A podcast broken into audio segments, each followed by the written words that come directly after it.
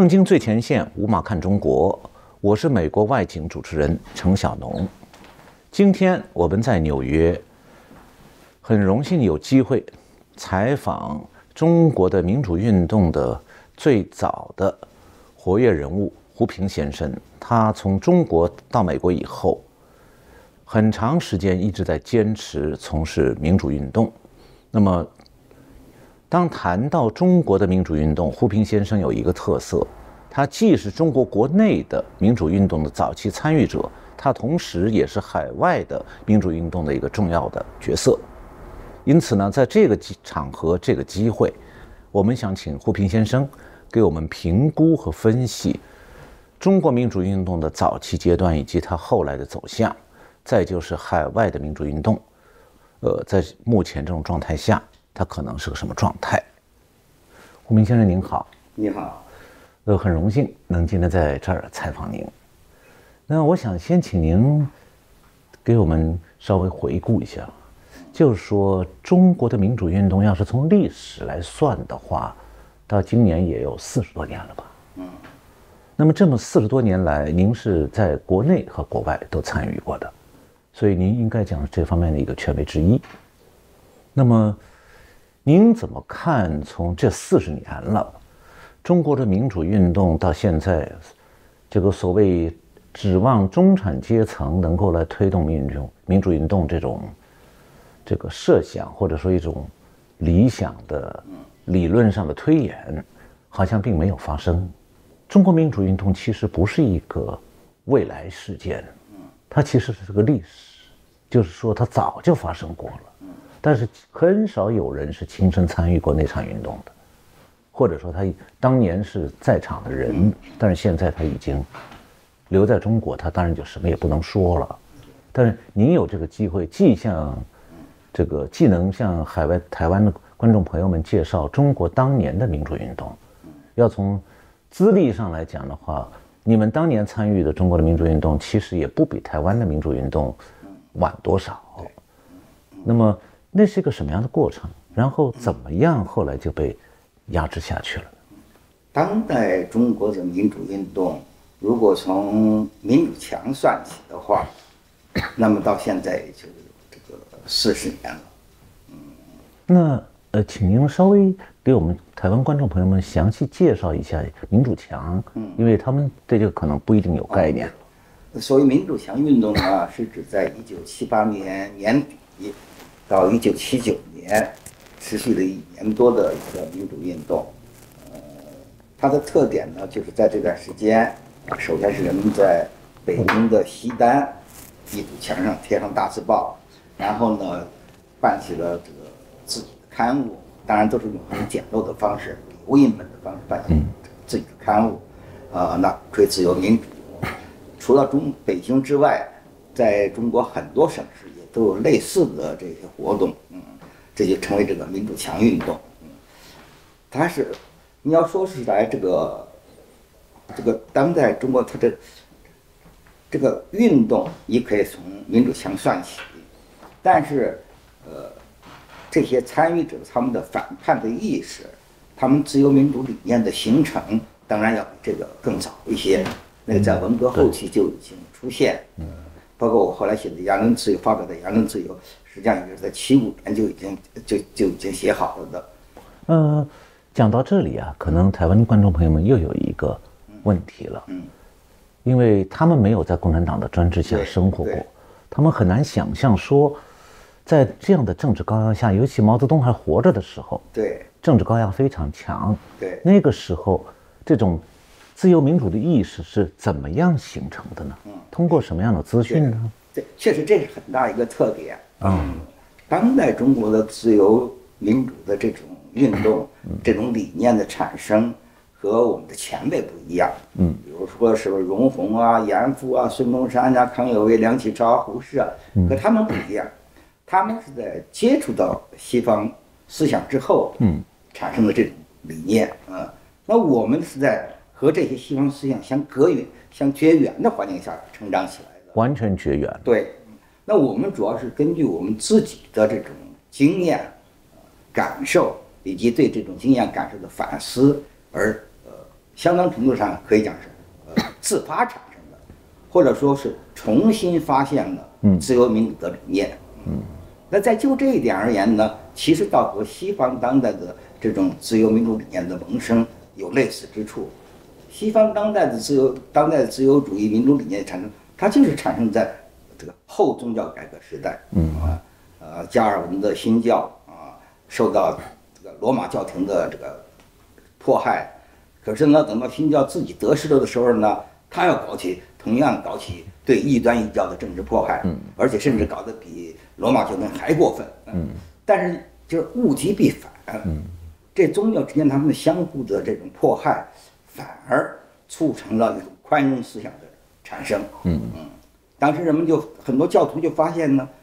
既然我们基督教是讲是倡导这种平等、倡导博爱，怎么我们会自己？搞得这么残酷，嗯，所以这个他们首先那应该宽容，要在信，首先是信仰上应该宽容不同的信仰，宽容不同的思想，那言论自由、信仰自由由由此而产生，嗯。那么共产国家其实和这个相相当类似，因为自从中共这个四九年夺取政权之后，就建立起了远比西方中世纪政教合击更为严厉的那种那种控制啊，而这种控制呢，它就不断的运动。呃不断的搞运动，不断的实行政治迫害，而政治迫害的主要的对象还都是指人的思想、人的言论，嗯，而且迫害的残酷程度，那是远远超过了历史，而且由于迫害它的这种广泛程度，也是以前从来没有过。对，从普通的老百姓、年轻的学生，一直到你共产党的老干部，嗯，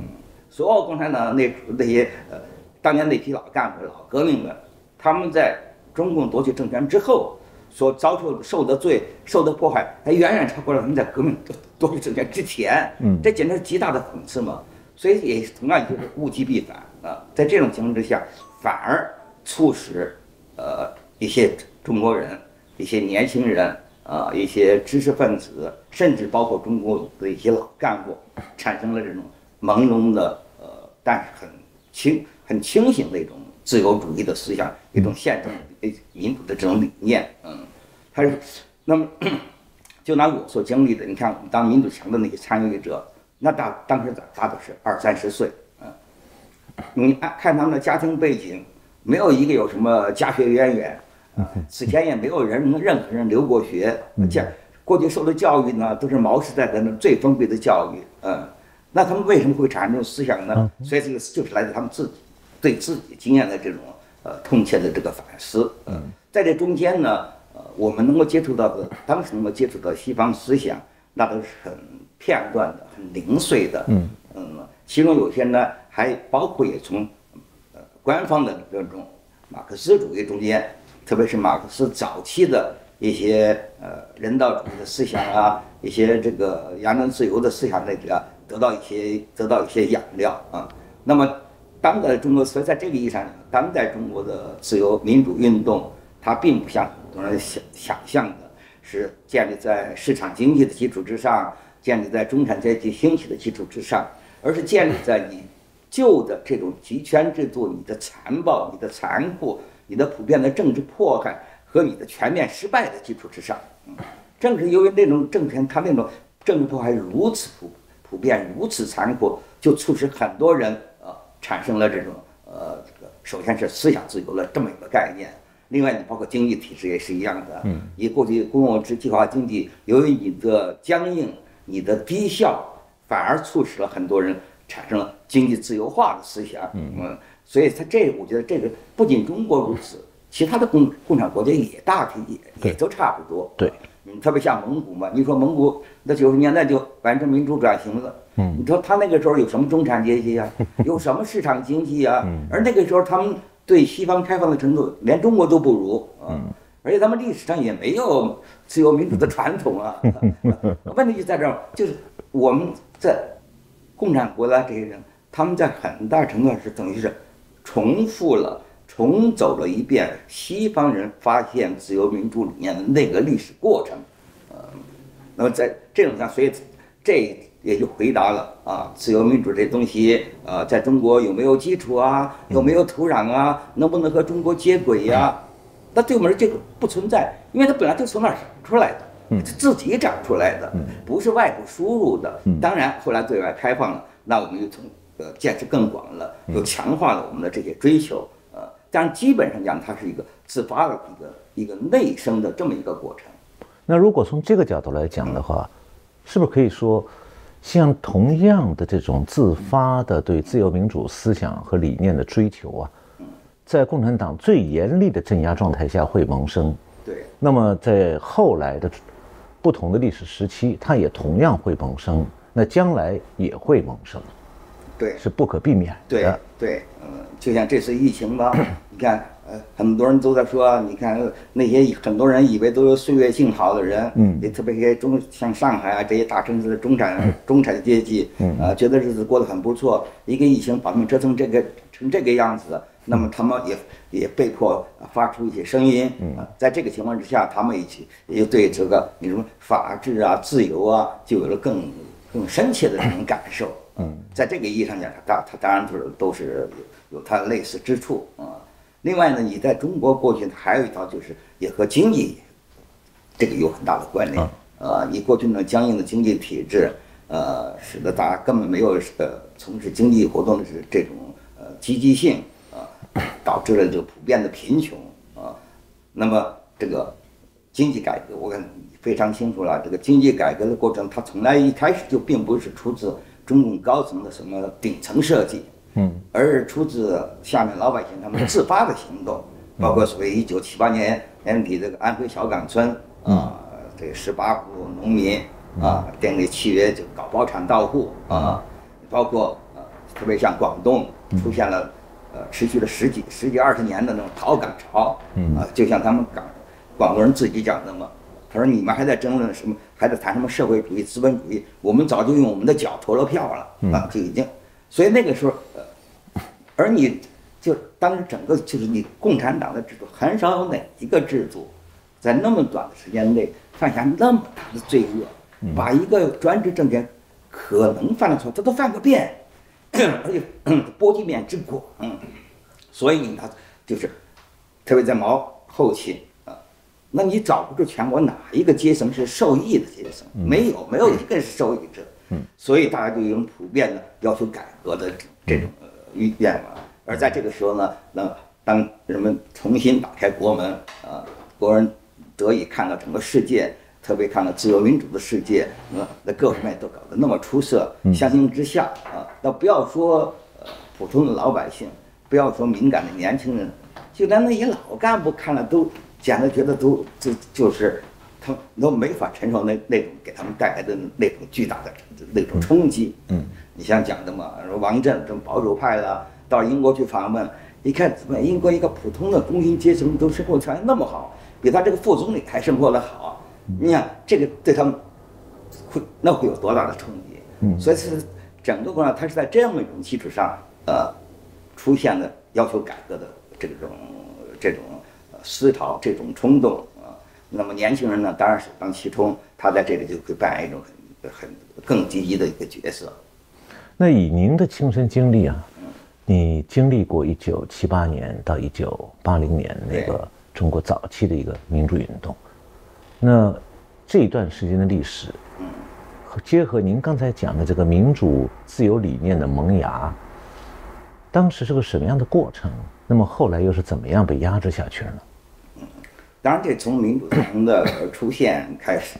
呃，那实际上是七八年年底，在北京西单的一堵墙上呢，就出现了很多大字报。其中开始呢，这些大字报大部分是有就这个呃要求平反的，要求错这个平反冤假错案的，用现在的话说呢，更多是这种维权的这么一些大字报。然后也就陆续出现了一个呃要求改革、要求自由民主，呼声这么一些大字报。呃，在民主墙下呢，就聚集了一些年轻人，他们就自发的呃就呃就决定办一刊物，就成了一个所谓的民间刊物，就由此而产生啊、在那个时间，嗯，最初中共当局对民主墙还是支持的，包括邓小平在会见美国记者的时候都谈到，呃，都谈到这一点，呃，但是呢，到了后来，呃，主要是一些这个民主中像有些大字报啊，有些文章啊，出现了针对邓小平的啊。那么这个邓小平呢，他在起初他愿意呃容忍甚至鼓励民主墙，其中一部分也是为了他自己权力斗争的需要。对，因为那时候他和以华国锋代为代表的凡是派做斗争。嗯，作为一个曾经被毛泽东亲自点名打倒的这么一个人物，那他他当然要求呃突破毛泽东思想的那种对思想的这种禁锢和限制啊。呃，我们知道在这个呃毛泽东晚期啊，就尤其是在呃一九七六年四月五号所谓天安门运动之后啊，邓小平又。再一次被打倒，那这时候呢，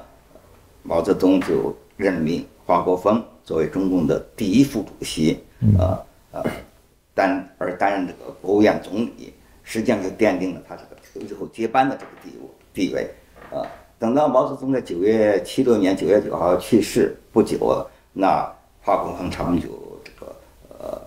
下令就逮捕了所谓江青、王洪文、张春桥、姚元这个四人帮啊。当然，你说这种行动本身，那已经是对毛泽东的一部分否定。是，嗯，但是呢，因为华国锋是打着毛的旗号，作为毛泽东的呃钦定的接班人上的台，嗯，因此呢，呃，他虽然在实际行动上已经突破了毛的那种控制、那种限制，但是他依然要打着毛的旗帜，嗯，依然强调，他就提出啊，凡是毛主席呃做过决定的东西，那都要坚持。凡是毛主席主张，我们还要继续坚持下去。所谓两个凡是嘛，意思就是说一一切还要照着毛泽东的说法去办。尽管他实际上他自己都已经不这么做了啊，但这种说法呢，毫无疑问，对于那些呃要求进一步改革的人，他们当然就不能够满意。嗯，尤其像邓小平这些，你是被毛泽东亲点名打倒的，你必须得突破毛泽东那种思想那种绝对控制的地位。嗯，所以他包括邓小平，包括。当时党的一些呃理论家，他们都有进一步要求所谓思想解放、解放的这个要求。嗯，那么在这种情况之下呢，所以他就对来包括来自民间的这些要求自由民主的呼声呢，也采取一种就是呃支持和鼓励的这么这么一种态度。只是到了之后，那反对派基本上被政治上被击溃。嗯啊，邓小平呢已经确立了他的地位。啊，然后他不就提出所谓四个坚持？那四个坚持从名义上看，那也和你过去共产党那套都是差不多，也就是确立要确立这个共产党的那套包括意识形态那种控制。只不过呢，到他那里呢，这种控制的尺度要比以前是要呃要宽了很多。嗯，但是要坚持这种控制本身，他并没有放弃。这么一来呢，他就对于呃来自民间的这种自发的，他不能完全掌控的这一方面，就要。就要实现某种打压，嗯，这种过程在以后还经历过八十年代经历过很多次，嗯，因为每这个每到一定时候，这个来自民间的，包括来自党内的要求进一步改革、要求政治民主化的呼声就会高涨，啊，这个时候呢，邓小平这些这些这个当权人物呢，就要就要进行一定的打压，但是在当时的情况之下呢，他们的打压每一次都是虎头蛇尾，嗯，呃，没过一两年。那么要求自由民主，这个势力就卷土重来，嗯，而且呢，总是比第一次、比原来那次还规模更大，嗯。啊，所以整个八十年代基本上就处于这么一种一种呃保守势力和要求自由民主的势力这么呃互相呃交错斗争，然后呢，呃，这个自由民主的势力呢是在这种曲折中还不断的成长，这一直到最后八九民运的爆发，把这种就推向最高潮啊。那等于八九民运的爆发，证明了你刚才提到的这个自由民主理念的萌芽，在社会中就跟草一样，它不停的，一到春天它就长出来，但是前提是得有个春天。对。那您给我们台湾观众朋友们介绍，简单介绍一下这个六四的民主运动，从规模上看，好像按人数参与的人数来讲，似乎好像比台湾历史上有过的民主运动规模还大。对。对，就是以六四八九民运的规模之大，上不但在中国历史上是没有过了，就是在整个人类历史上啊都没有能和它相比的。嗯，呃，几乎全国所有的城市，尤其是有有高等院校的城市，那几乎都发生了同样的这个运动，而且持续了五十多天。嗯，而且在整个抗争过程中间呢，呃，抗议的民众呃都严格的遵循和平、理性、非暴力的这种抗争的方式。嗯，这个在中国过去历史上也是从来没有过的。嗯，那只可惜呢，就是八九民就是功亏一篑。嗯，这六次屠杀啊，这么一种残酷的这个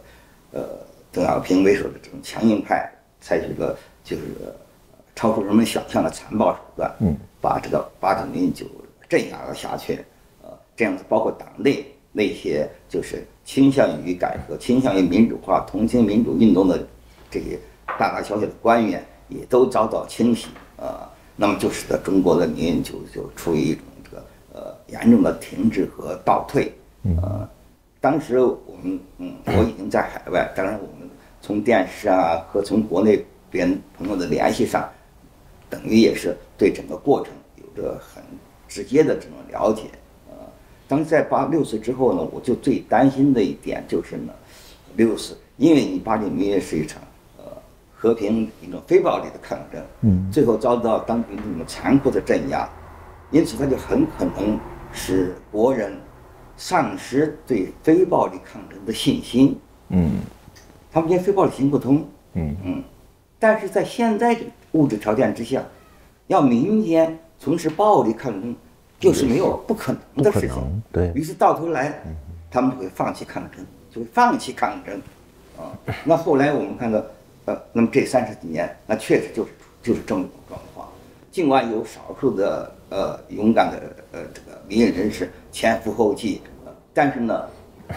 你要像八九民运那样，或者八九之前有那么多一般的民众。来参与这种局面就再也没有出现。嗯，那你既然你而非暴力抗争能够取得成功的关键因素就是数量，就是规模。嗯啊，如果参加民运的人数比较少，那么当局就很容易镇压啊。所以他这三十几年尽管一直有这种抗争，但是他很难对构对当局构成强大的压力，而且就比较容易被当局所镇压。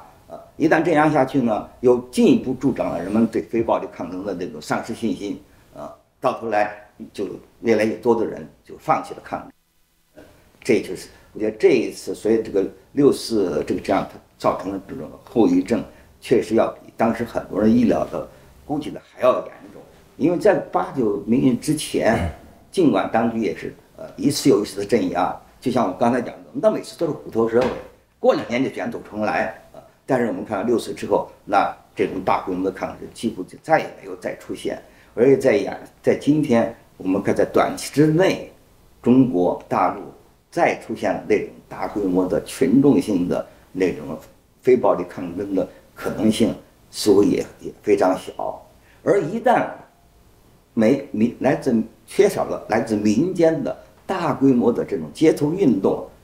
那等于民间。就失去了向当局施加压力的最有力的手段。嗯，这么一来，你今后中国的改革很大程度上就要取决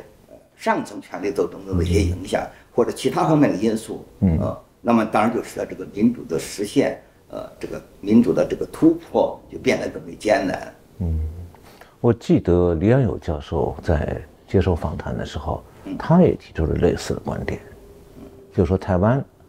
在他的民主化过程中。当局也在压制，也在镇压。嗯，但是呢，蒋经国采取了一些这个本土化的对这个政治方面的改良，然后稍微开放了一点点空间，政治空间、言论空间，然后在这个基础上，台湾的民主化开始自然而然的生长起来。那么，你觉得说中国会有未来的蒋经国吗？当然。呃，国民党蒋经国当时能够那么做，他也和国民党本身的特性 分不开。嗯，因为国民在这一点上，国民党和共产党还是一个本质的区别。嗯，呃，尽管国民党也实行过很长一个时期的威权的统治。嗯，但是从一开始，你孙中山提出的这个军政、训政、宪政，嗯，你就把民主宪政作为你的一个目标。嗯，啊，你不得不承认，你实行威权统治。只是个权宜之计，嗯，一个阶段性的办法啊。这样子一来，这包括在你国民党党内，那么自由民主、宪政民主，这种理念就有正当性，就有合法性。对，对。所以呃，那么在包括在你们党内，那么要求这种要求实现呃宪政民主的呼声，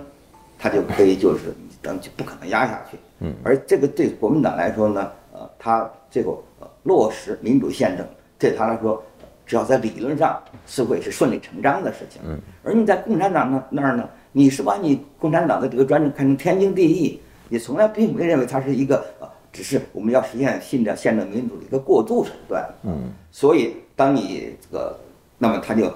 你现在我们也是啊，如果你今天明天如果共产党开一个大会，呃，说我们要实行宪政民主了，只是我们现在呃暂时还不能一下走那么远，我们得分个阶段，呃，那不管他这种承诺。有多真诚或者不真诚，但是我们都会意识到那是个根本性的转变，啊，所以这就说明你共产党、国民党不一样，他所以这也造成一个他的很大的后来那个走向的一个很很大的一个不同。就是说，对国民党而言，他本来的孙中山创党时候，对发动国民革命时候建立的理念，当时的基础也是自由民主。对对，所以对国民党而言，这个理念是。再推动起来的话，没有意识形态上的障碍。对对，他没有这个问题，所以对他是个顺。但是对中国大陆，对，就这个基础不存在。就是，嗯，因为一个党的意识形态，它并不是不起作用的，嗯，并不是不起作用。对他最在关键时候的他走什么路线，呃，其实那个有很大的制约作用。嗯，这也就是为什么现在共产党他老强调呃这几个不讲，要不准这个不准那个，哎，总要把他的什么那个官方的意识形态总要强调的。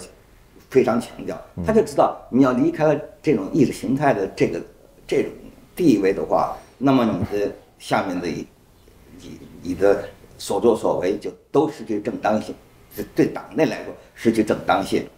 所以这个其实是非常重要的点。当然还有其他方面的不同的，你包括你你这个在台湾，那本来它就是一个，它就没有建立起什么共产的制度啊，因此在民它民间是从来就就有。自己的空间啊，所以在台湾，在其他的一些呃地方发生的民主转型，那确实就是和经济的进一步的发展、中产阶级的兴起就着很直接的联系。所以，关于中产阶级导向民主这种理论呢，主要是适用于这些国家，而在对共产国家，它它并不适用。是，所以这样来看的话。台湾的民众觉得台湾的民主啊是个很民主化是一个很自然的过程。对。那么大陆也同样表面上也是一个有过自然的过程。对。您前面也提到过，但是实际上是在两个不同的轨道上。对对。也就是说，不能够简单的以为说台湾发生过的民主化运动，将来在大陆就一定会发生。对对，它是不两两个不同的很不一样的这个路径。嗯。另外还有一点呢，就是你说大陆现在啊。它也改掉了公有制化经济，也有了市场经济，也有了民营企业，也有了中产阶级。嗯，但是呢，你中国这种方面的这种改革，它和呃很多人就把现在的中国觉得好像和当年的台湾就比较类似了。嗯，但是它是建立在不同的基础之上，这是很重要的一点。呃，这就和你我们谈到的所谓经济改革有很大的关系。嗯，你中共在八十年代也就开始实行经济改革。其实，在对中国来说，共产国家来说，你实行经济改革，本身就有一种自我否定的意味。对，呃，因为你共产党就是靠消灭私有制起家的嘛。嗯哼。你现在回过头去搞私有制，那不是等于你原来革命搞错了吗？啊，所以当时经济改革一开始的时候，那很多人，所以在那个时候，你经济改革它。变成了促进政治改革的一个动力，嗯，倒不是说产生了多少中产阶级，产生了多少市场经济，而是你这种转向本身你是自我否定，对自己拆自己的台，没错，所以当时是压力从这儿来的，因此这也造成了那些所有包括东欧那些国家，他们经济改革走的比较早，但是后来他们就发现一个重大问题，如果他们希望经济能够进一步的复兴，有进一步的发展，就必须得更大规模的。进行体制改革，嗯，更大规模的废除你共产革命建立套那套体制啊，然后呃回归原来的所谓资本主义体制。嗯，但这么一来呢，就意味着对自己整个革命的否定，也意味着对共产党专政的否定。因为我们都知道，共产党专政的理由说说到底就一句话呀，要就防止资本主义复辟。如果你自己都在资本主义复辟了，那就无产阶级专政从何谈起呢？嗯，所以当时东欧那个国家，它这个它的经济改革在这个意义上，它促成了政治改革啊啊。而你中国的本来也是这个样子的，所以在八十年代的时候，中国所有要求政经济改革的人，在政治上几乎几乎都是自由化的，都是自由化的。嗯，那么也就是到六四之后啊，那保守派啊要求对经济改革也要也要清算，嗯啊。说经济改革也是，呃，呃，呃引起人们思想的混乱，引起人们对社会主义的怀疑啊。可是邓小平又发表了这个“九二南巡”的讲话，叫“不问姓社姓资”啊。结果呢，到后来中国在经济改革方面反而比六四之前步子迈得更大。嗯，这么一来，它中国就完成了一个别的国家都没有出现过的一个不可思议的一个转变。嗯。因为你本来你搞资本主义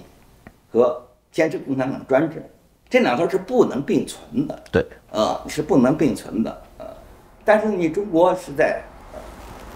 六四屠杀之后，啊，党内和民间的自由派势力都受到严厉的打压，啊，而且呢，整个国际上那苏东阵营这个土崩瓦解，啊，人们本来都已经失去了共产这个。共产革命那套信念啊，你中由于中国是在六四之后才大规模的，就是更大张旗鼓的引进资本主义啊。那个时候啊，邓小平就看得很清楚啊。以前我不敢大规模的搞资本主义，就怕你们以子之矛攻子之盾，说你都资本主义，你还叫什么共产党？嗯，你还什么专政？他现在我人都杀了，嗯啊，我要这么干。那谁？这个人杀指的是六四镇压。对，嗯，对，他就他反而不在乎了，也就是他就呃不在乎这个时候更大张旗鼓的搞资本主义了，而且因此就出现一个怪胎，就是在共产党专政之下搞资本主义。嗯，这个本来是不可能结合的啊，他居然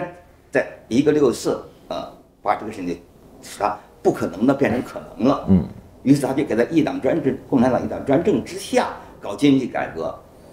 那么你是由于在共产党一党专政之下搞的经济改革，当然是经济里有很大的发展，那么他就很容易把这个发展的功劳归在他共产党一党专政这个战下，嗯，所以他不会因为这个经济的发展就变得越呃朝自由化方面走，反过来他倒要把经济的成就呃归功于，你看我们就是六四杀了人，我们就是坚持共产党的领导才有今天的成就。反而成了巩固他的统治的一个资本。嗯，你看，这就是这几十年来，大家都看到中国的经济取得了相当引人注目的发展，而且中产阶级，呃，从人数上说也和以前是不能同日而语。但是呢，并没有出现更强劲的要求政治自由民主的这么一种趋势，反而到在相当程度上起到了巩固共产党一党专制这么一种作用。这当然还有一个很很。这个特殊的因素就是说，嗯，同样的，呃，采纳了这个自由资本主义的生产方式的这个前共产国家啊，那别的国家都是在政治民主转型之后啊，才进行更彻底的这个经济方体制方面的改革。嗯，而中国呢，是在坚持一党专政之下搞的经济改革。到头来一看呢，反而中国这种。坚持一党专政之下的经济改革，资本搞的资本主义，呃，在短期内至少在短期内，比你那些搞了政治民主的国家搞经济改革还更有成效，比你成效还还更显著啊！这当然道理很简单了，因为你共产国家你搞经济改革，你就是化公为私嘛，就是把公有制变成私有制嘛。那你说怎么化呢？那么多国有财产算谁的呢？那理论上你都是人民的财产呢，那就该私有化。这个分给大家嘛，每人一份儿啊。那别的东欧国家就是这么干的，基本上就是每人，包括苏联，所谓休克疗法不也就这个，就分给大家啊。这个很不公平。俄罗斯的那个国有资产私有化，它是发私有化券，等于就是分到一人一份儿。对，就是呃，这个呃也是当时人们唯一能接受的方案，因为它公平。嗯，至于多少人这个从中这个浑水摸鱼那是另外一回事。嗯，但理论上讲这么是合理的。嗯啊，你要把共产分了，那当然是人人有份，都是全民的财产，当然全民全民每个人都有份。但这么一来呢，你把那么庞大的资产就把它肢解了。嗯，那这么一下子肯定这样你没有效率了嘛。嗯，就甚至比你原来计划经济还不如，你完全成了没人管的状态。嗯，所以在他他必须得经过一段时间之后。资本重新集中，嗯，就出了出了资本家，那才有资本主义呢啊！所以他在东欧那个国家，在经济改革之后，一度出现经济反而滑坡啊，然后然后才慢慢才又上轨道。嗯，而你中国呢，既然是在一党专政之下搞的私有化，那就是党委会直接变成董事会，党委书记是就成了直直接成了老板，一步到位，成了资本家了。对他反而就。免除了那个把它呃就是零碎化资本零碎化那个过程，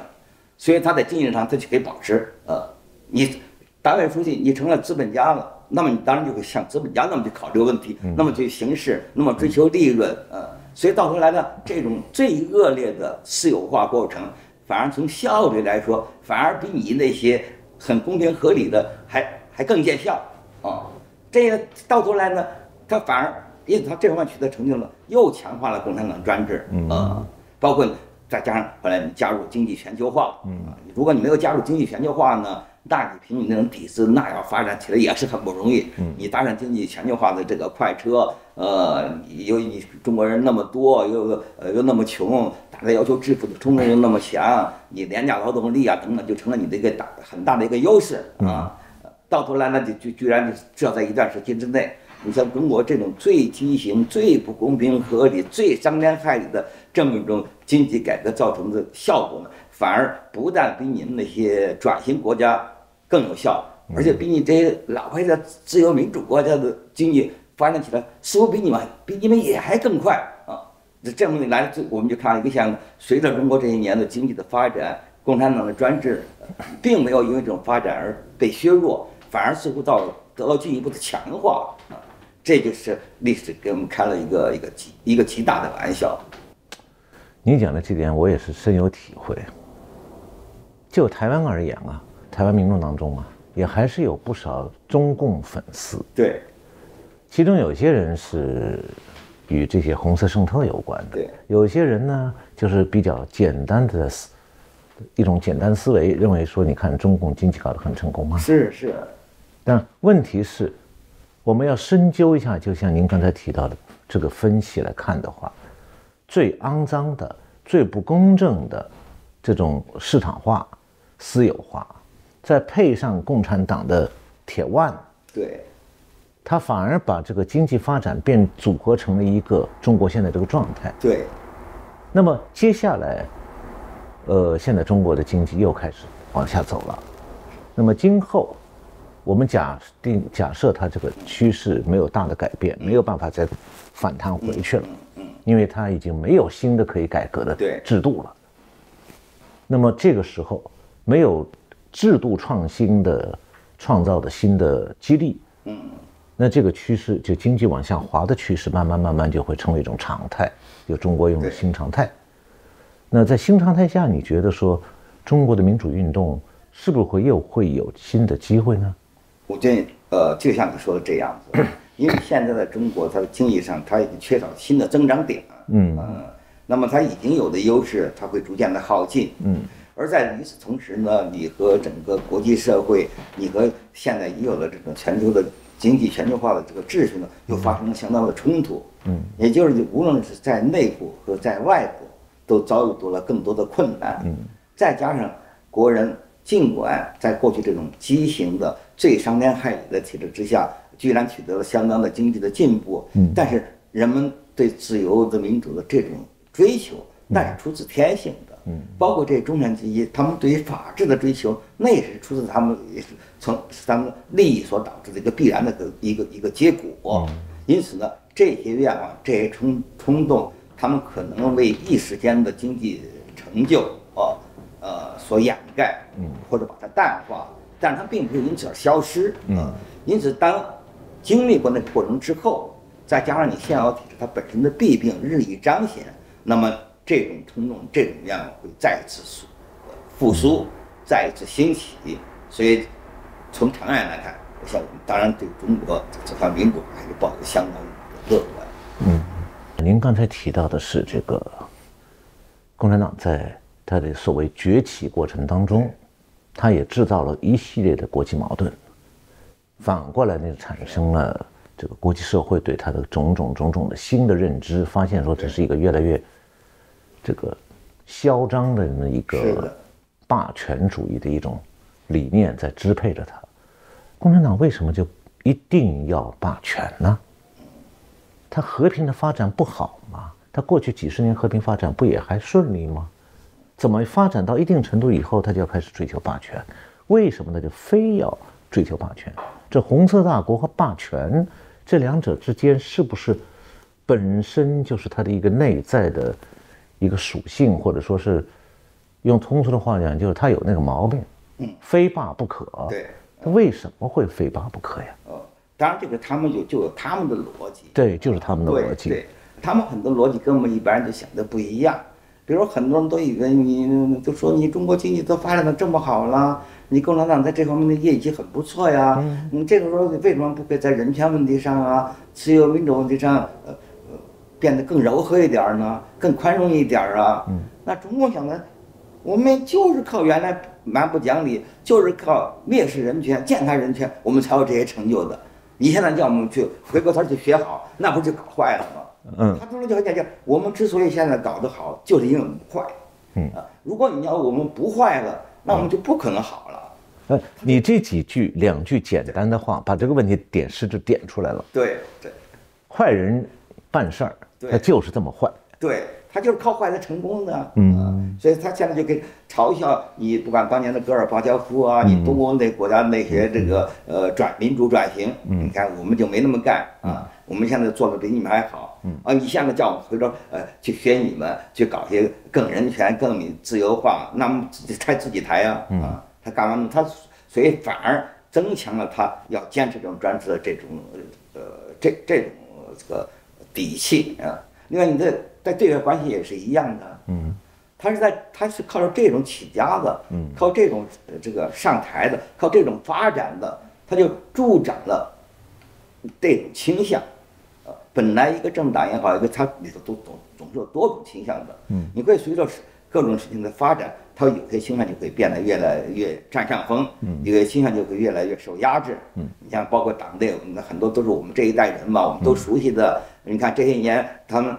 在八十年代不用说，跟我们都是很意气相投的。嗯，呃，即便在六四之后一个短时间之内，跟我们还有很多共同语言的。嗯，到现在我们就越来越发现呢，那些还保持和我们有类似理念的这些人，他们在党内就越来越吃不开。嗯啊，而是原来那些我们都都认为特别不好的那些人，这次体制就变得越来越吃得开。嗯啊，所以原来哈耶克写的这个。走向农业道路都强调了，他为什么会最坏者最坏者当政？嗯，为什么这种体制，他体制里头总是有好人有坏人的？嗯啊，到头这种体制结果呢，总是他会让最坏的人有更多的得势的机会。